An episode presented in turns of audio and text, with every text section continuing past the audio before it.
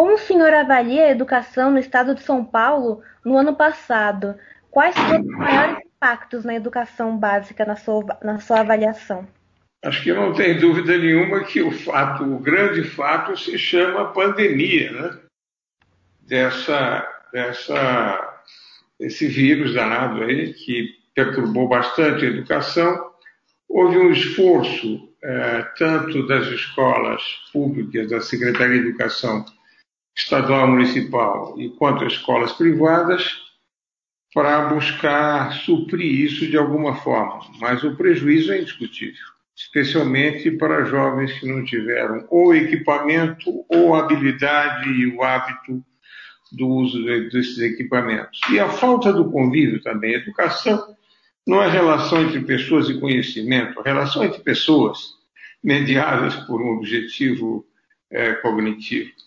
Durante esse ano, a partir de fevereiro, né, o governo do estado permitiu que escolas pudessem retornar a atividades presenciais com algumas restrições. Na sua avaliação, essa escolha foi correta? Por quê? Eu acho que há nesse, nesse tocante um problema principal que é a não proteção das, eh, dos profissionais da educação, professoras, funcionários, etc., que ficam muito expostos.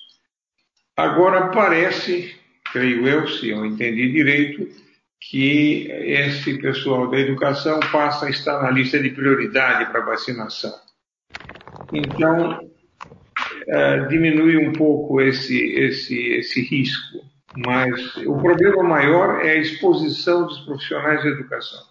E além disso, o senhor acha que há algum outro, o senhor vê, enxerga algum problema relacionado na forma de dar aula, porque é um acesso restrito a cerca de 35% da capacidade para os estudantes irem. O senhor que acha que por ser dessa maneira e por ser também uma parte online, há algum, algum impacto negativo? É difícil avaliar o impacto. Certamente há perdas, mas é Dois esforços podiam ser feitos. Um é de facilitar que os jovens se equipem, não só com celulares, mas também um tablet ou alguma coisa, se equipem para esse tipo de, de contato uh, remoto. Mas, uh, se assim, com bastante cuidado, eu acho que com um terço dos alunos dá para manter algum distanciamento social. Mas nós já vimos que a população está despreparada para isso. E essa segunda onda que está nos atingindo muito gravemente revela isso. E agora, neste momento, a gente sabe que o funcionamento das escolas está incluso nos no serviços essenciais e por isso elas poderão continuar funcionando como já está, com as restrições já conhecidas, durante a fase vermelha, que inicia no sábado. E qual a sua avaliação em torno disso? O senhor acha correto essa continuação de aulas, mesmo na fase vermelha? Isso é bastante é, controverso.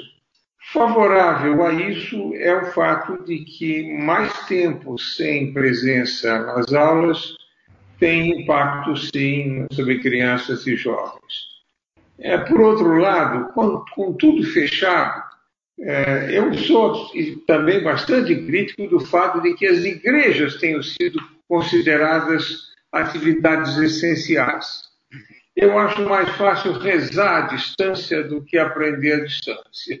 Então, há uma contradição aí nessas orientações. Eu acho importante, sim, a presença nas escolas. E eu creio que num momento talvez tão agudo quanto esse, talvez pudesse, nessas duas semanas, eh, se preservar um pouco mais, especialmente enquanto não for garantida a vacinação das profissionais de educação. Só para concluir, o senhor, por enquanto, não é a favor da volta neste momento por uma questão de segurança dos profissionais de educação e também dos alunos, certo? Especialmente dos profissionais de educação. Parece que as crianças e os mais jovens são um pouco menos um, atingidos com gravidade, mas essa segunda onda parece que atinge também os jovens. E, portanto, é preciso uma estimativa clara para ver que atitude tomar.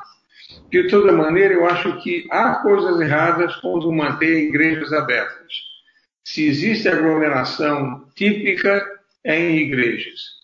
Mas devemos também compreender que, tanto em, em metrôs como em ônibus, a aglomeração tem sido muito grande.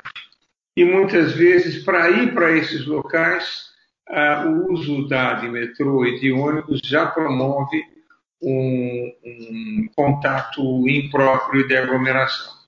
Ok, então, eu gostaria de agradecer pela presença do senhor e, pela, e por ter concedido essa entrevista. Foi um prazer. Muito obrigada. Por nada, Amanda. Boa sorte para você.